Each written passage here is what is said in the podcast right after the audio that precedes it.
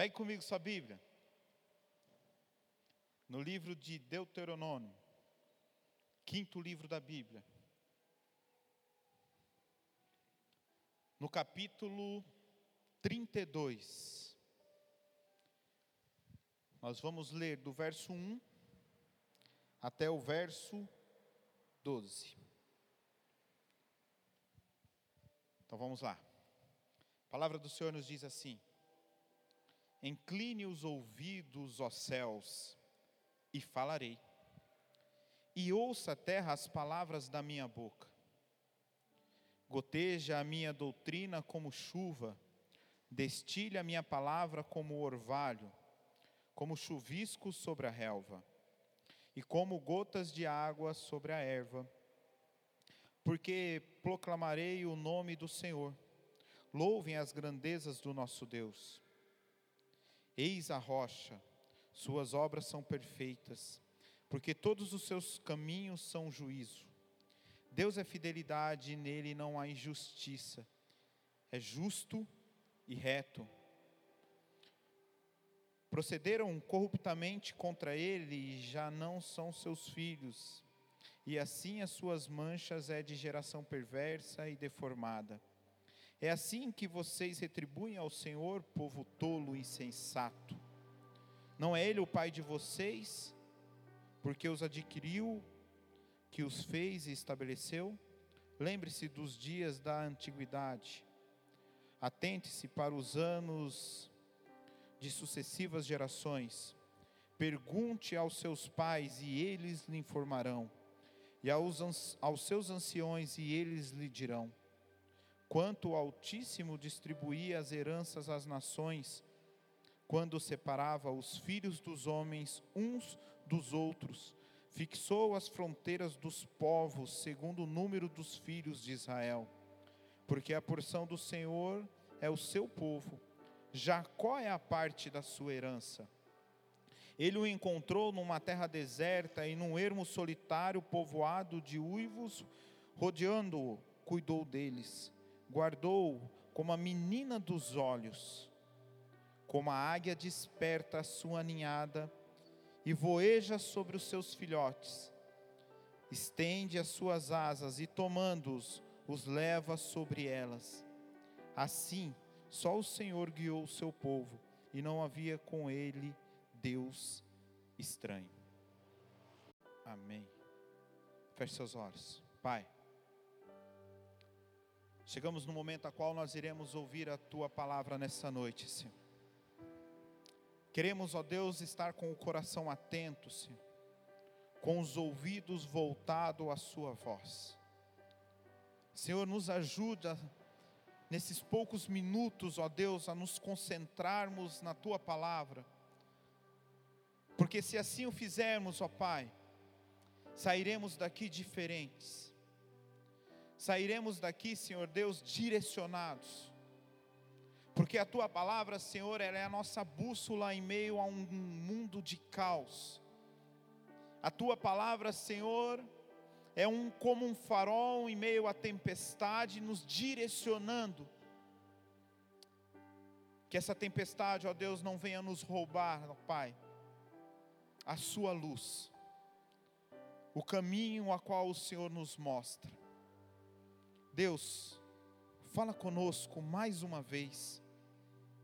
Espírito Santo, tens liberdade de passear em nosso meio, preparando cada coração conforme lhe apraz. Receba cada um aqui desta noite, em nome de Jesus. Amém e amém.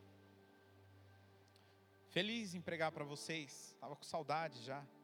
Só tem um, umas três semanas já que eu não ministro aqui na casa. Estou muito feliz.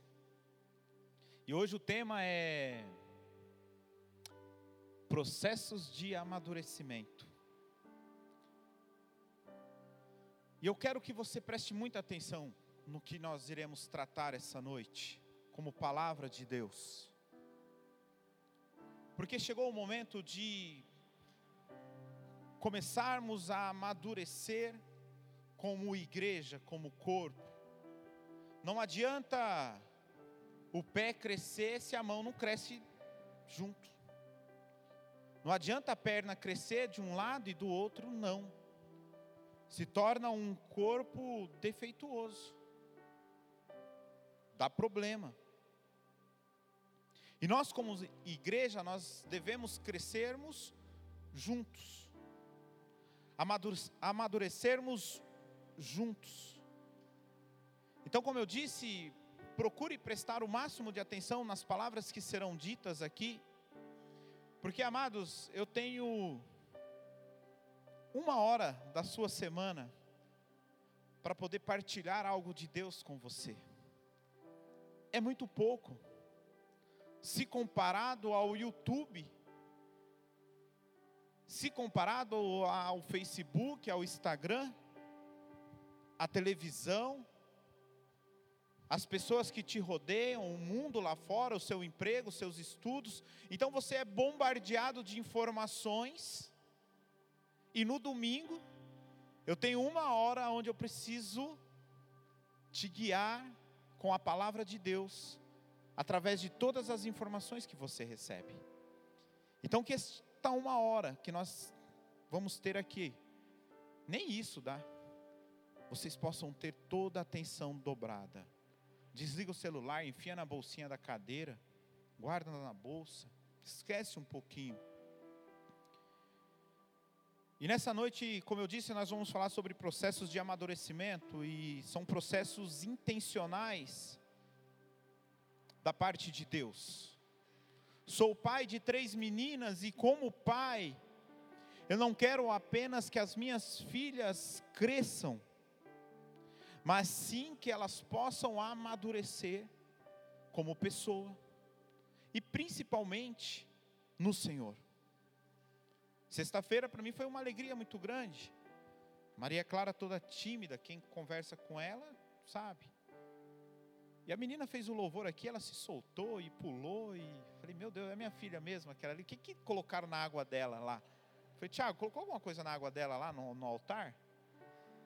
E eu fico muito feliz porque você vai vendo não só ela crescendo, mas você vai vendo ela amadurecendo. Quando eu abro a porta do quarto dela e eu a encontro com a Bíblia.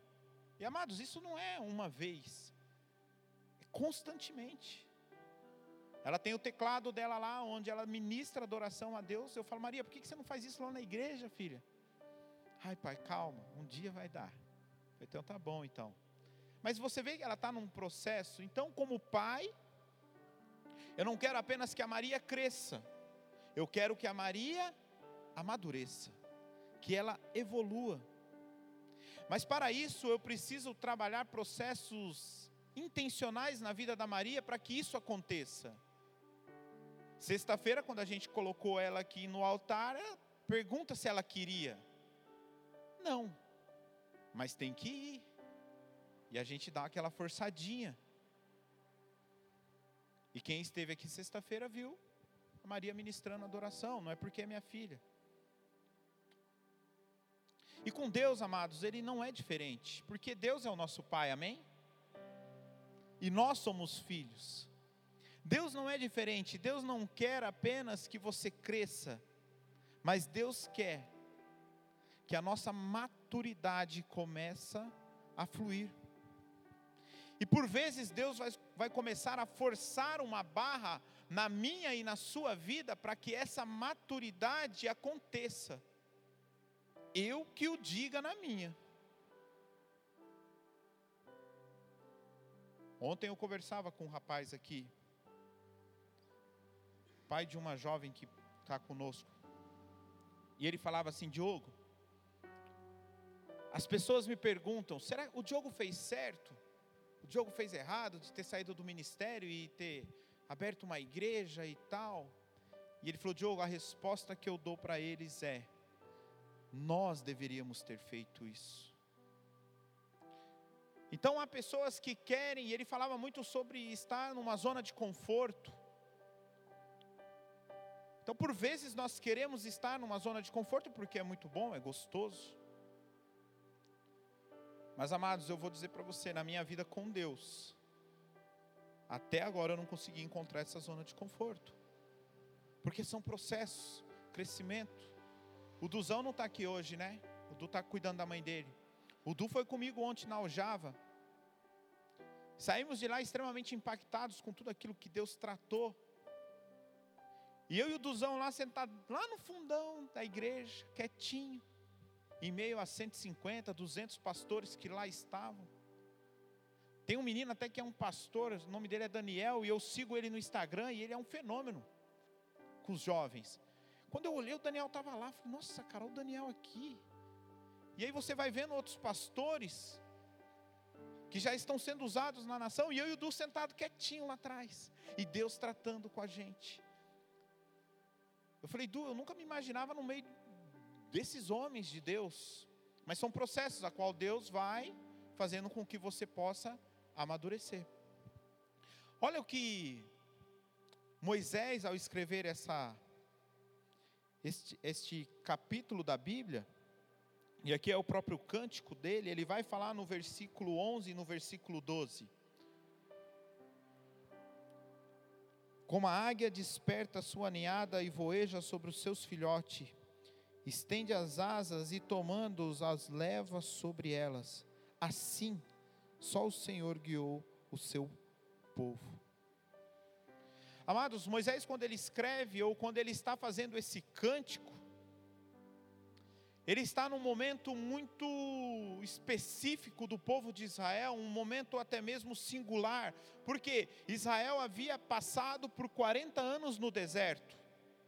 40 anos o povo caminhando de acordo com a terra prometida. Olhe para mim, por favor. E uma nova geração de hebreus havia se formado, aquela geração antiga que saíra do Egito havia morrido e uma nova geração tinha se formado. E Moisés, quando começa a falar sobre a águia, ele está neste momento de uma transição de gerações e esperando a sua morte, já era de idade. Moisés já sabia que não entraria na terra prometida. O povo de Israel está no linear da terra prometida, a ponto de entrar, a ponto de herdar a terra. E aqui, neste momento, Deus, através de Moisés, faz uma analogia da maneira a qual a águia trata com os seus filhotes. Então Moisés começa falando de que é um Deus que cuida, que é justo, e ele começa falando de alguns atributos do Senhor, mas daqui a pouco ele começa a falar um pouco do povo, que é um povo que não quer saber de Deus, um povo rebelde. E aí Moisés diz: chegou o momento de vocês amadurecerem, porque vocês são a nação escolhida por Deus.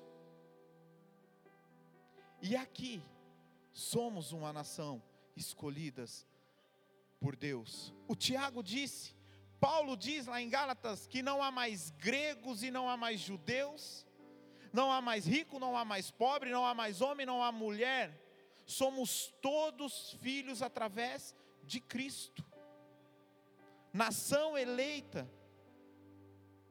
Mas naquela época, isso era uma exclusividade de Israel, assim podemos dizer.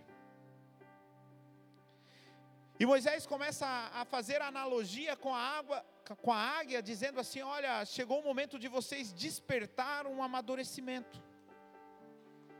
Porque quando nós vemos a forma que a águia trata o filhote, como que ela faz? O filhote começa a crescer, está num ninho muito confortável, e a águia traz comida constantemente para o filhote. Mas quando ela começa a criar penas, suas asas se formam, a mamãe águia vai lá e arranca o conforto do ninho ela tira aquele forro do ninho. Então os filhotes ficam num ninho que há o que? Gravetos e espinhos. Já não é um ninho tão confortável de estar.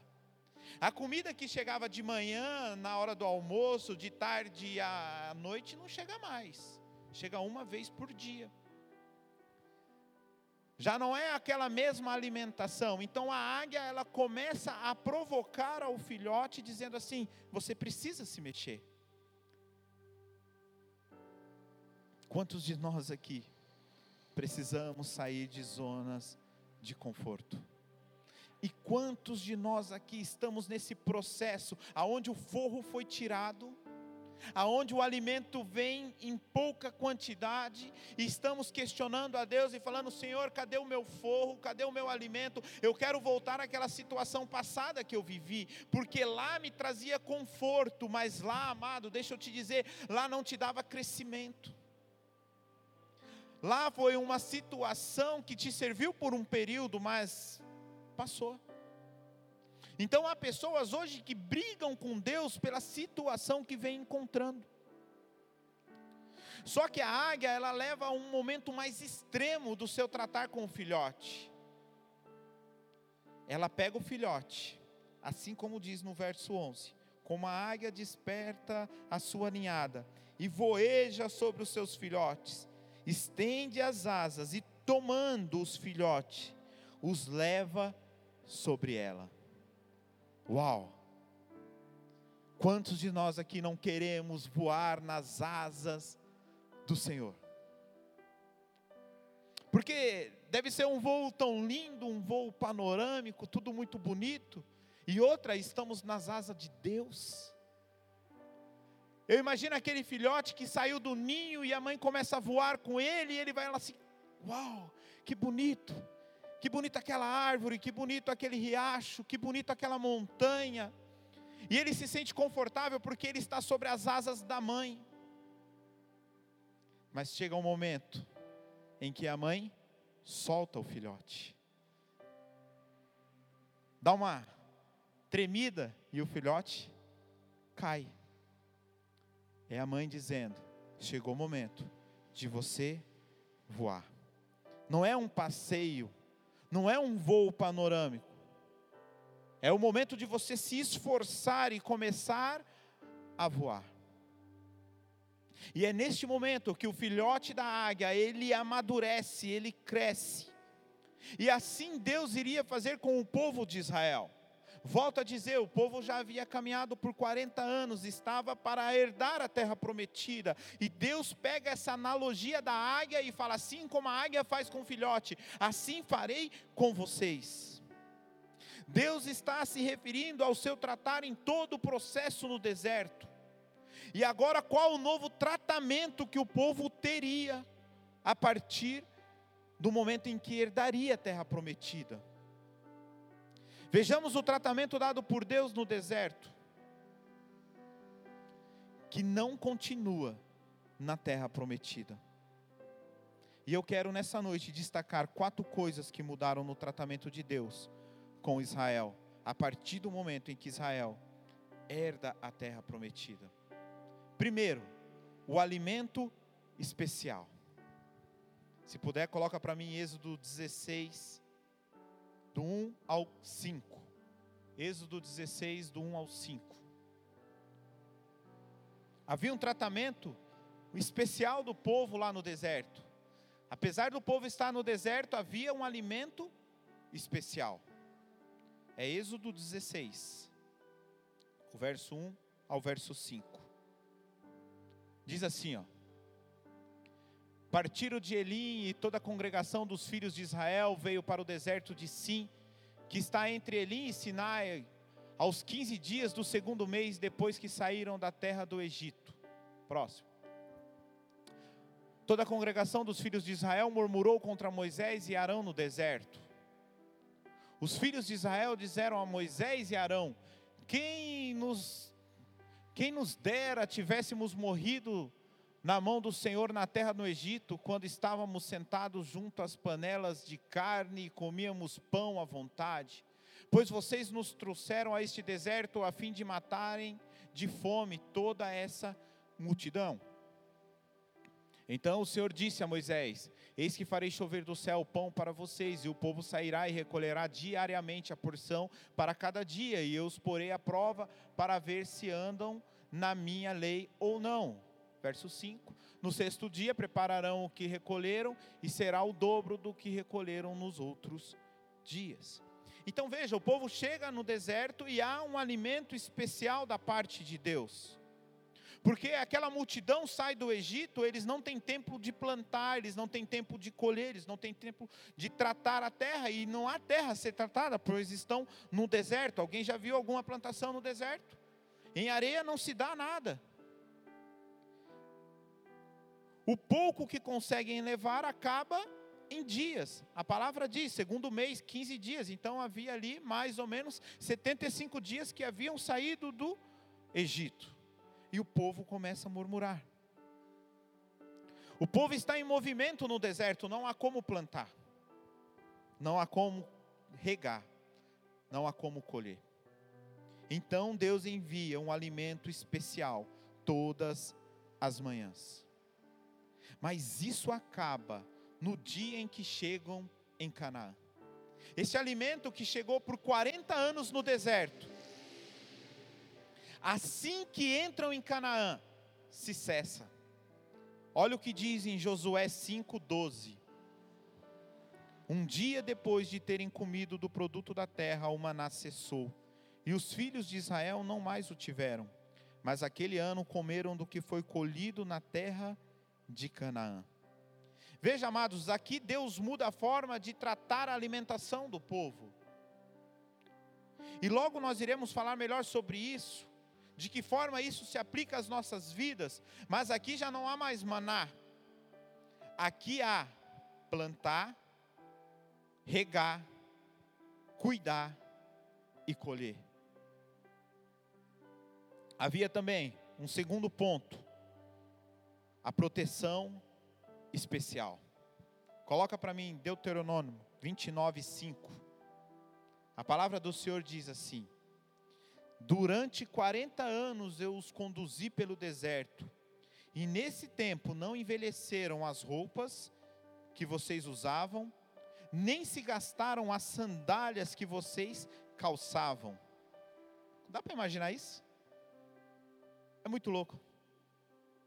Imagina você colocar um tênis no pé e o tênis durar 40 anos. Mas por que Deus faz isso? Porque lá no deserto não havia material disponível para produzir roupas e sandálias. Não tinha como produzir. Além de não envelhecer, assim como a palavra diz, há alguns estudiosos, a Bíblia não relata isso, e é aquilo que eu digo, não diga com certeza aquilo que a Bíblia não te diz com clareza, mas há alguns estudiosos que dizem que o tênis crescia conforme o pé crescia. Por quê? O menino tinha 10 anos de idade, 40 anos depois estava com 50, o pé não é o mesmo. Então, assim como o pé, eu acredito nisso. Você pode achar um absurdo, eu não acho. Absurdo é o que ele fez por mim na cruz, sabendo que mesmo assim muitas das vezes eu negaria. Isso é um absurdo. Então, conforme o pé crescia, o sapato ia crescendo também. Assim diz alguns estudiosos. Como eu disse, a Bíblia não menciona esse detalhe, mas sabemos que havia um cuidado havia proteção, havia provisão especial da parte de Deus. Isso é inegável. Assim como alimento, essa realidade também cessa quando o povo entra na terra prometida. Quando eles entram na terra prometida, aí eles precisam caçar e produzir roupas, sandálias e assim por diante. Um terceiro ponto, havia uma direção especial da parte de Deus enquanto o povo estava no deserto. Põe para mim Êxodo 13, o verso 21 e o verso 22. Êxodo 13, 21, 22. O Senhor ia diante deles, durante o dia numa coluna de nuvem para os guiar pelo caminho, durante a noite numa coluna de fogo para iluminar, a fim de que caminhasse de dia e de noite. A coluna de nuvem nunca se afastou do povo durante o dia, nem a coluna de fogo durante a noite. Deserto é assim, amado: de dia 50 graus, à noite, menos zero. Em poucas horas se muda de uma forma absurda a temperatura. E alguns estudiosos que dizem que essa nuvem os protegia do sol. E a coluna de fogo os aqueciam à noite. Mas isso não é o mais interessante. O mais louco de tudo isso aqui era que Deus estava na nuvem de fogo. Era Deus que guiava o povo. O Senhor ia diante deles numa coluna de nuvem. Mais que isso, era uma forma de direcionar Israel aonde deveria caminhar. Quantos de nós aqui não queria amanhã acordar, tomar seu banho, tomar seu café, abrir a porta da sua casa e a coluna lá esperando você? Vamos, filho, me segue que eu vou te levar por bons caminhos. Esse povo tinha isso. A nuvem se movia, Israel caminhava, a nuvem parava, Israel estabelecia acampamento. Mas note que ao entrarem na terra prometida, nem a nuvem, nem a coluna de fogo se manifesta mais. Quando o povo atravessa o Jordão, agora eles não são mais liderados unicamente por Deus. Agora o povo é liderado por sacerdotes. Coloca para mim Josué 3, do 2 ao 4. Amados, na sua cadeira tem uma folhinha, você pode anotar todas as referências, tem uma caneta também. Pedimos que não leve a caneta, porque senão vai faltar para o domingo que vem. Mas anote, leve sua folha com você, depois ela vai ser colocada outra nova no lugar aí. Olha o que diz Josué 3, o verso 2 ao verso 4. Ao fim de três dias, os oficiais passaram pelo meio do arraial e deram ordens ao povo, dizendo: Quando vocês virem os sacerdotes levitas, estão levando a arca da aliança do Senhor, o seu Deus, saiam também do lugar em que vocês estão e sigam a arca. Contudo, deixem a distância cerca de um quilômetro entre vocês e a arca. Não se aproximem dela, dessa forma vocês saberão o caminho pelo qual devem ir, visto que nunca antes passaram por tal caminho. Veja, aquele tipo de direção espiritual de uma nuvem ou uma coluna de fogo, ela já não existe mais, ela cessa. Deixou de acontecer, conforme acontecia no deserto. Veja que os forros de Israel estão sendo retirados. Veja que o alimento de Israel está sendo reduzido. E em quarto, o tempo especial que Israel viveu no deserto. Cara, era assim: o tabernáculo de Deus, e ali era a manifestação do próprio Deus. Três tribos aqui, três à direita, três atrás, e três à esquerda. Imagina você estar tá lá no seu bairro. Quem mora com você? Deus. Quem é seu vizinho? Deus. Ó, oh, sabe quando você passa na casa de um famoso? Você fala assim: ah, aqui morou o filho de não sei de quem. Né? Tem muito disso. Eu saio com o vendedor para tudo quanto é canto. Eles gostam de ficar mostrando casa do povo. Ah, isso aqui morou não sei quem do SBT, isso aqui é da Globo. Imagina você está passando lá, velho. Você fala assim: ah, aqui quem mora é Deus. O povo tinha Deus 24 horas junto dele. Mas esse tempo especial que Israel tinha no deserto, não só a presença de Deus, mas Israel também foi privado de guerra. Não só de lutar, mas também de verem as guerras. Israel não teve contato com guerra. Coloca para mim Êxodo 13, do 17 ao 18. Êxodo 13. 17 ao 18. Quando o Faraó deixou o povo ir, Deus não os levou pelo caminho da terra dos filisteus, embora fosse mais perto, pois disse: para não acontecer que, vendo a guerra, o povo se arrependa e queira voltar para o Egito.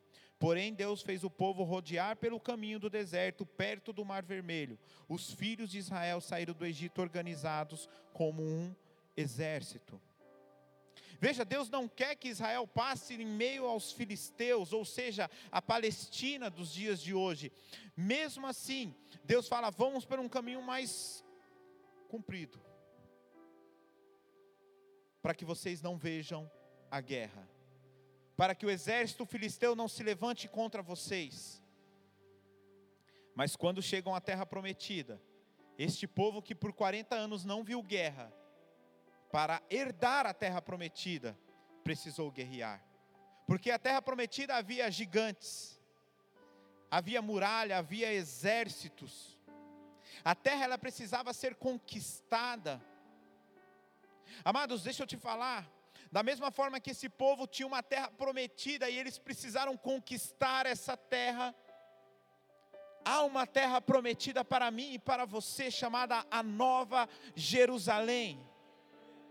Mas deixa eu te dizer algo: se você entrar lá, você não entra, melhor, você não entra lá sem esforço, sem guerra, sem batalha, sem luta.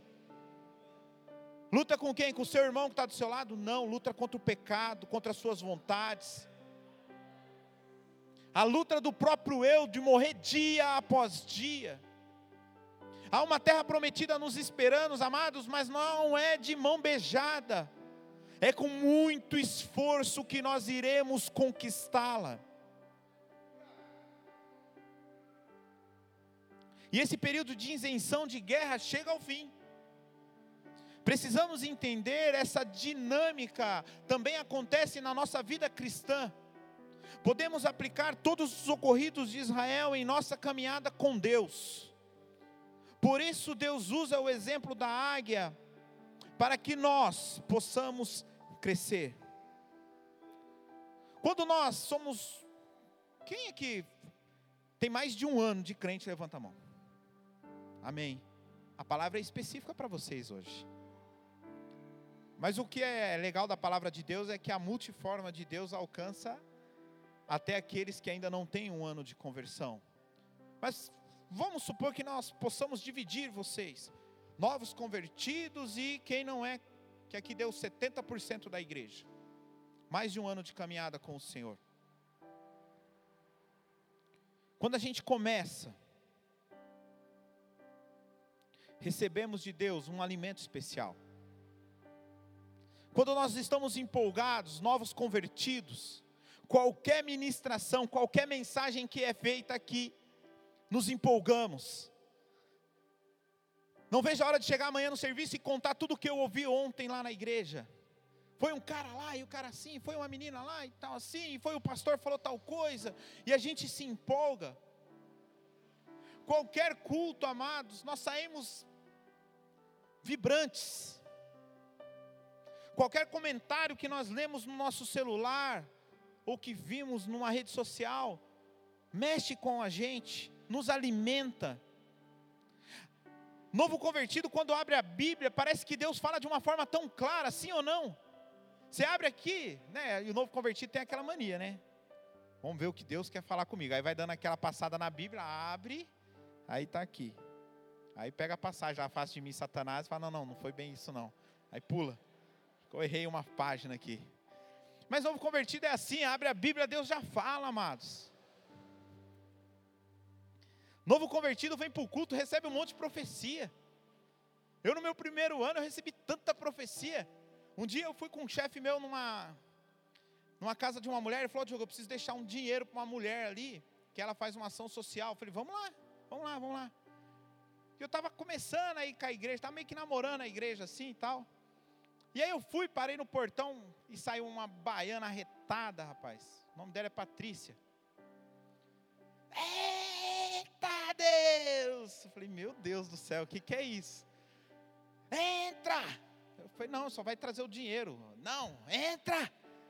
E eu entrei, a mulher colocou dentro da sala dela e falou: Deus mandou orar por você. Eu falei, tá bom, mas não grita. E aquela mulher começou a orar, amados. E posso te dizer, tudo que aquela baiana retada falou, eu vivi vírgula por vírgula.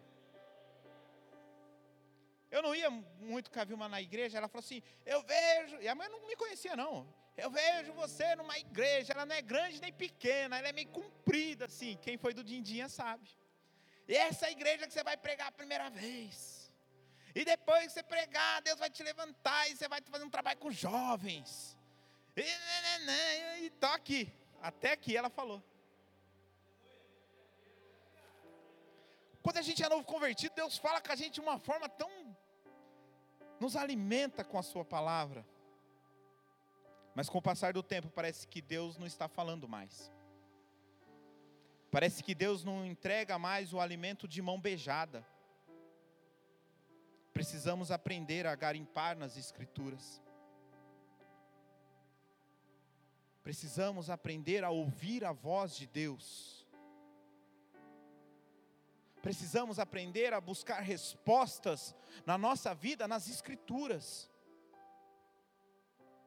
Nós precisamos aprender a buscar o que tem valor, e o que tem valor irá nos saciar, irá nos fortalecer.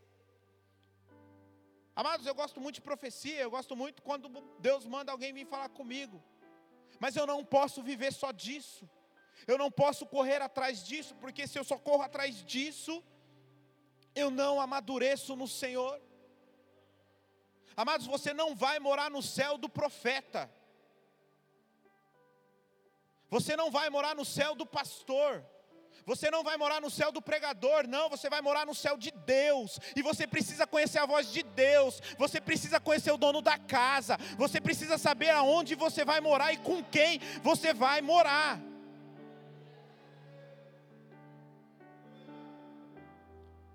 Fazemos escolhas tão erradas, aí a, a galera vem domingo aqui, eu não estou falando isso vocês não pedir oração para mim, não, irmão. Pode pedir, viu?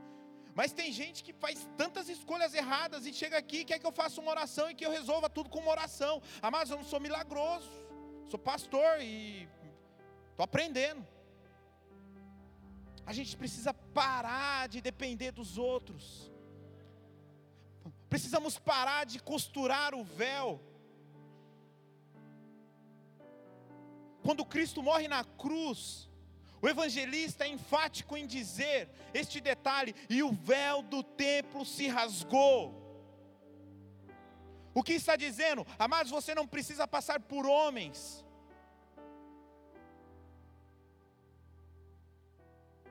Você tem livre acesso ao Santo dos Santos. Feche a porta do teu quarto e lá no secreto Deus vai se revelar a você. É muito bom ouvir gente falando, é muito bom profeta pregando. Eu gosto, eu tenho pessoas que eu sigo no Instagram, Facebook, é muito legal, mas amados, eu não posso viver dessa comida rala. Eu preciso viver daquilo que Deus tem verdadeiramente para mim, porque aquele cara que prega na internet, ele nem sabe quem eu sou. E quando eu vou lá ver, ele prega dez vezes a mesma mensagem. Eu não disse que é ruim, mas só isso não vai te saciar.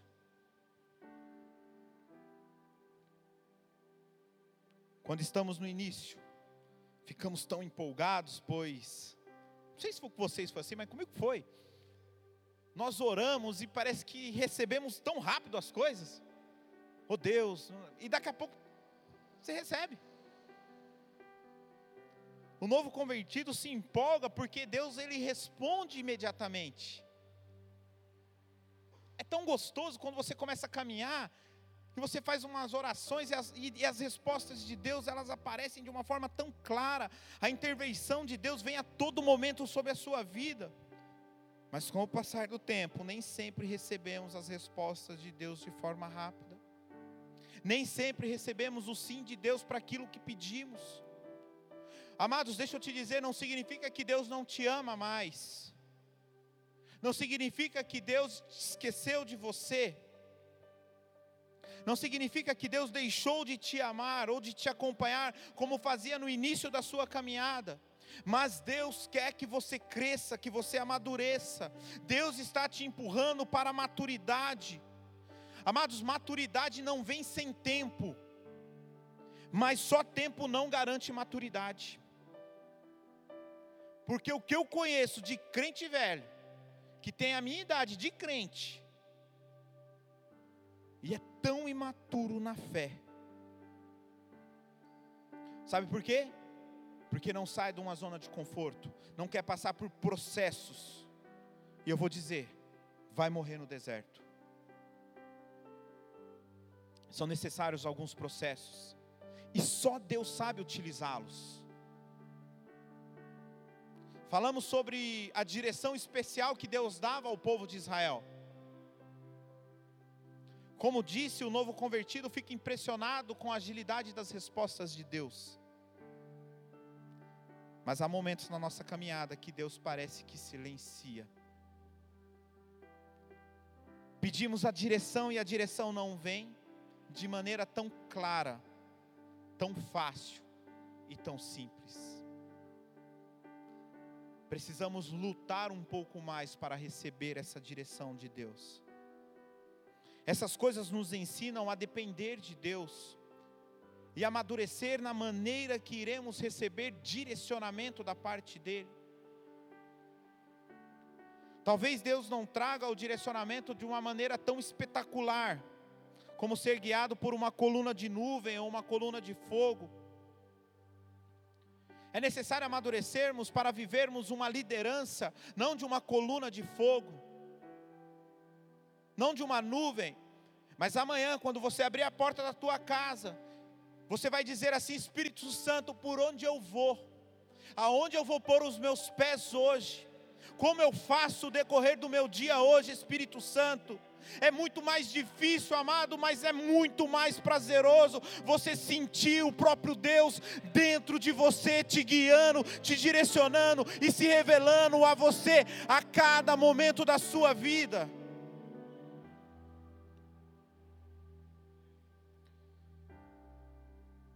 E quando falamos de guerras, o início da nossa caminhada parece ser tão bom, parece ser tão simples caminhar com Deus, sim ou não? Pois temos essa proteção e provisão de Deus constante a nós. Deus nos poupa de muitas coisas no início da nossa caminhada.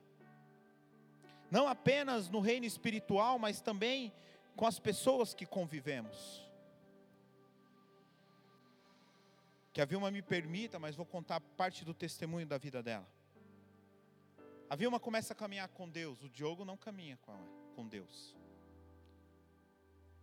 A Vilma fala, Diogo, eu vou para a igreja no começo da caminhada, e sabe o que, que eu falo para ela? Vai, é bom, ora por mim, deixa as meninas aqui que eu cuido, pode ir, vai lá.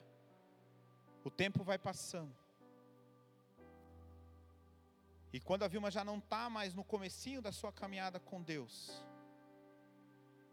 eu me levanto contra a Vilma. O que você vai fazer na igreja de novo? O que você vai fazer lá?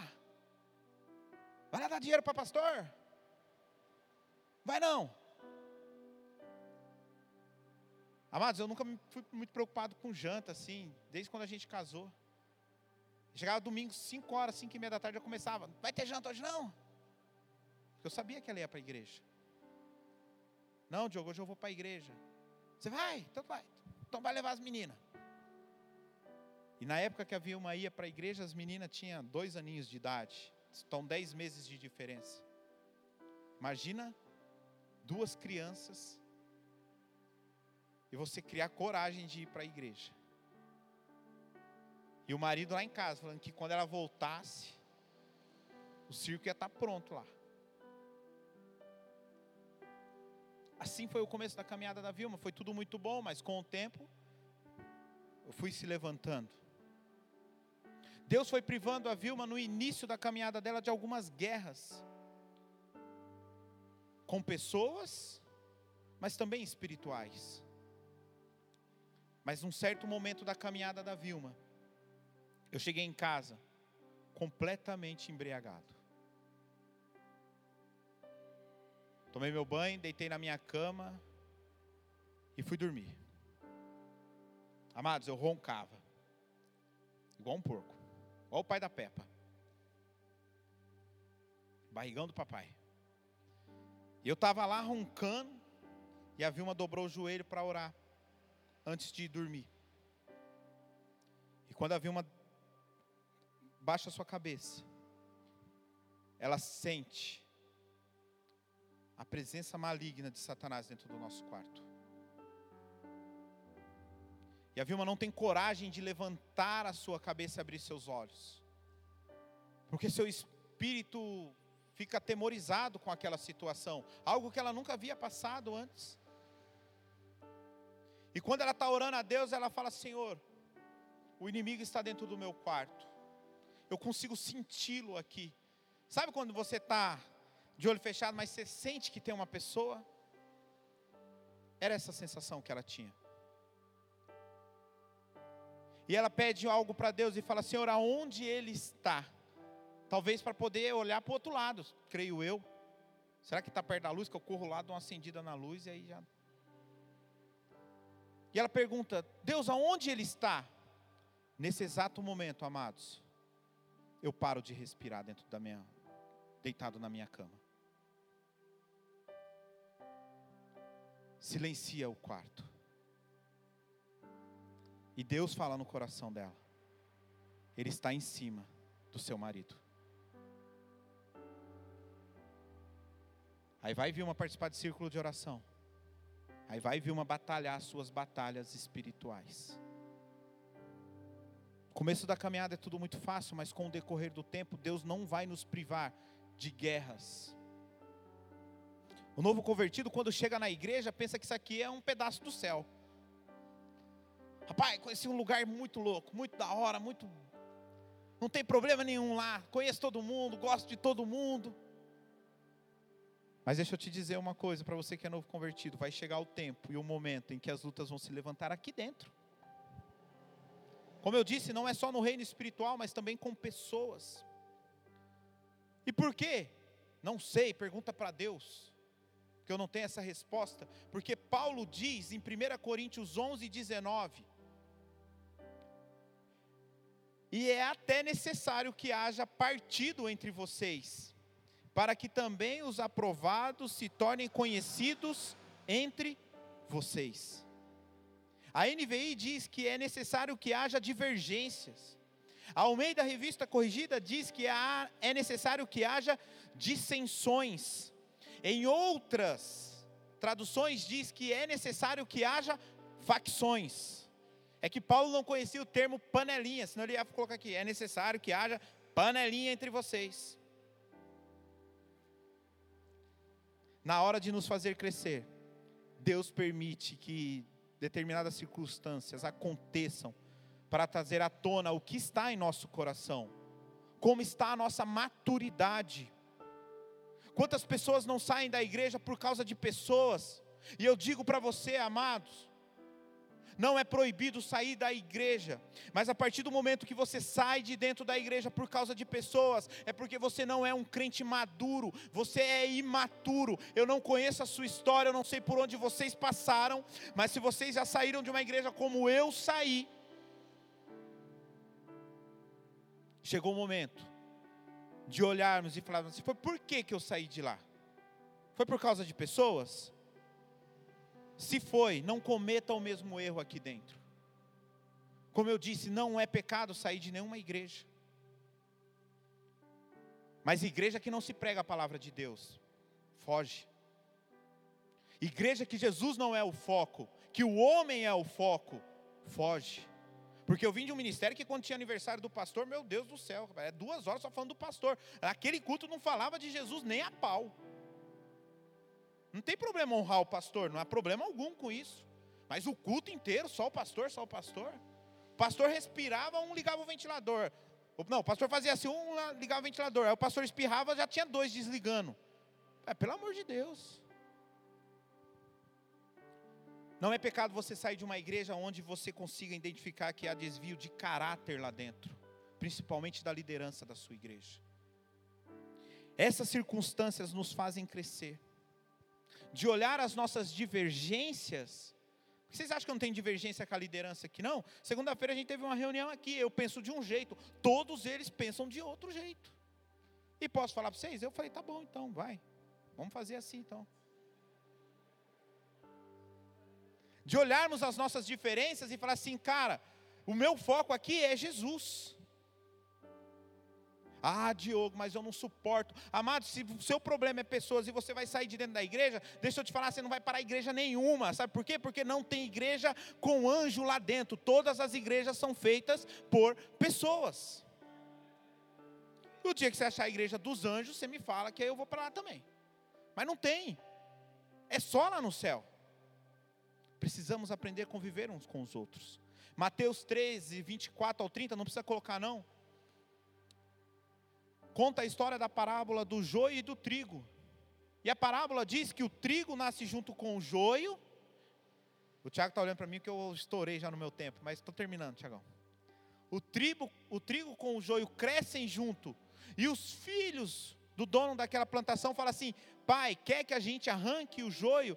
E o pai fala assim: vocês não vão saber discernir o que é joio e o que é trigo. Então faz o seguinte: rega os dois, quando crescer, eu vou separar o que é joio e o que é trigo. Amados, eu só estou aqui regando. Se você é joio, se você é trigo, não é problema meu. Quem vai separar é Deus. São situações como essas de desavenças que, que revelam as nossas intenções do coração. Ah, eu tive um probleminha com meu pastor. Meu pastor me colocou de banco em tal situação. Ah, não vou mais para a igreja, não. Aí está o seu coração. Seu coração não está na igreja, seu coração está nas coisas da igreja. É quando crescemos espiritualmente. São essas situações que nos mostram quão carnais ainda somos. Deus sabe muito bem usar desses processos para nos fazer crescer. Agora, o que não podemos é pensar de uma forma muito equivocada que os processos de Deus para nós se trata de rejeição ou abandono. Não é. Deus quer que cresçamos. Paulo diz em 1 Coríntios 13, 11: Quando eu era menino, falava como menino, sentia como menino, pensava como menino. Quando cheguei a ser homem, desisti das coisas próprias de menino. Há quantos de nós aqui caminhando como menino, falando como menino, agindo como menino? Chegou o momento de você caminhar como homem, como mulher de Deus. E eu te convido a ficar de pé para parecer que está acabando. Pessoal do louvor corre aqui. Que meu, nossa, estourei o tempo. Precisamos amadurecer, igreja. Precisamos passar por processos. Eu não sei o que você vem enfrentando, o que você vem batalhando, quantas lutas você tem, mas isso é crescimento. Até se você souber olhar para os seus erros do passado, eles vão te trazer crescimento. Eles estão apontando para você um caminho que você não deve percorrer novamente, porque aquele caminho vai gerar um problema. Feche seus olhos, curve sua cabeça em nome de Jesus. Quando Deus fala que nos levou em Suas asas, pensamos muitas vezes num voo panorâmico, num passeio, mas não é isso que Deus está dizendo.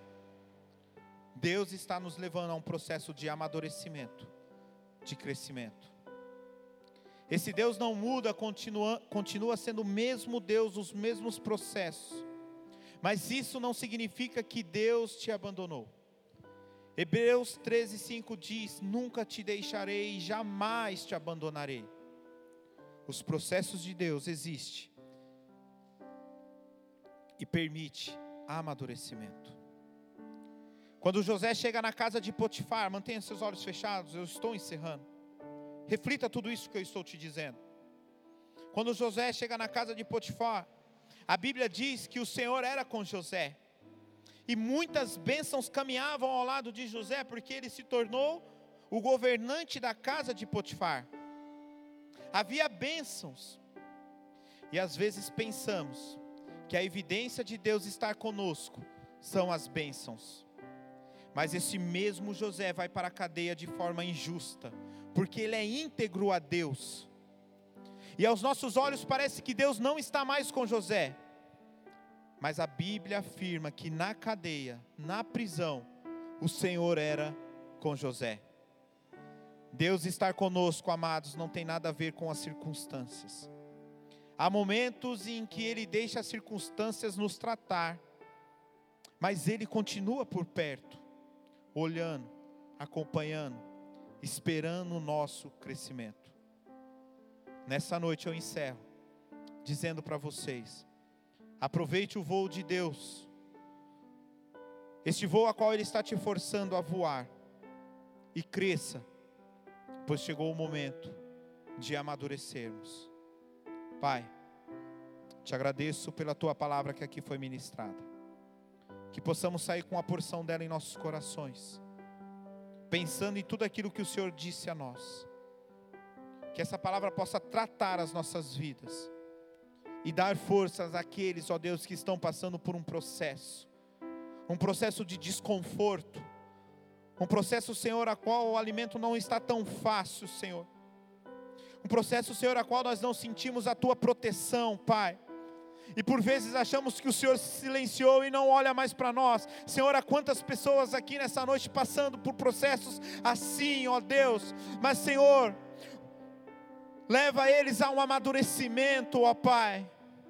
Leva eles, Senhor Deus, aquilo que o Senhor sonhou e projetou a vida deles. Pai, nós queremos crescer não apenas como igreja, mas nós queremos crescer como pessoas, como pais, como filhos.